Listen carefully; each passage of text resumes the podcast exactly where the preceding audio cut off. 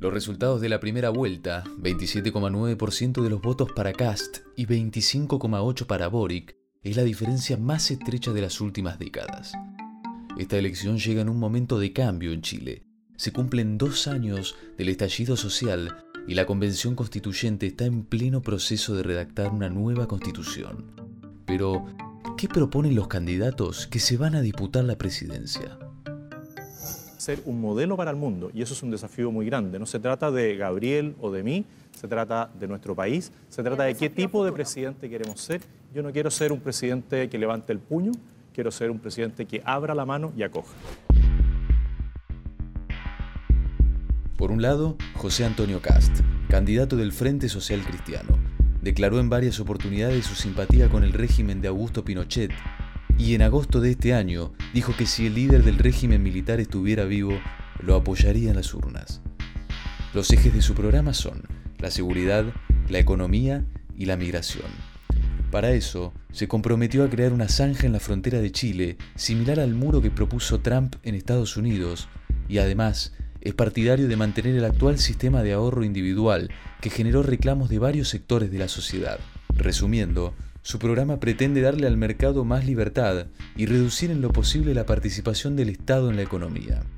En un momento en que el estallido social de 2019 demostró que hay un deseo de que el Estado se implique mucho más en las políticas sociales. Su fórmula es bajar los impuestos, reducir el gasto público y confiar en que la estabilidad y el orden van a generar más inversiones y crecimiento en el país. Ojalá podamos contrastar nuestras propuestas. Las propuestas de José Antonio Cas son legítimas y son distintas a las nuestras. Pero yo espero que la discusión sea en torno a las diferencias políticas y no en torno a mentiras. Por otro lado, Gabriel Boric, con 35 años, podría convertirse en el presidente más joven de la historia de Chile. Se hizo conocido por formar parte de un grupo de estudiantes que hace una década encabezaron las protestas demandando una educación gratuita, libre y de calidad. Es diputado desde el 2014 y fue una de las figuras protagónicas en el estallido social de 2019. Es criticado por su falta de experiencia, pero hoy representa una alternativa para una parte de la población que no se identifica con los sectores más tradicionales. En su programa propone cuatro grandes reformas, garantizar el acceso universal a la salud, un nuevo sistema de pensiones, un sistema educativo público, gratuito y de calidad, y la conformación del primer gobierno ecologista de Chile. Para financiar esta agenda social, sí o sí es necesario aumentar la recaudación fiscal. Los nuevos recursos podrían venir de una reforma impositiva, de la eliminación de exenciones tributarias y de aplicar un impuesto a la minería.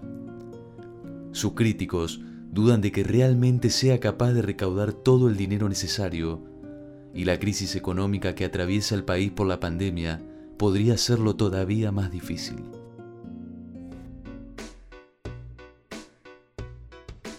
Lo cierto es que es la primera vez desde la vuelta de la democracia en 1990 que la presidencia no la van a disputar los partidos tradicionales. A partir del domingo, el rumbo de Chile puede tomar dos caminos diametralmente opuestos. Cañones de agua contra los manifestantes en Santiago. Ya son 13 los muertos en los cuatro días de violentos disturbios que se han extendido por todo Chile.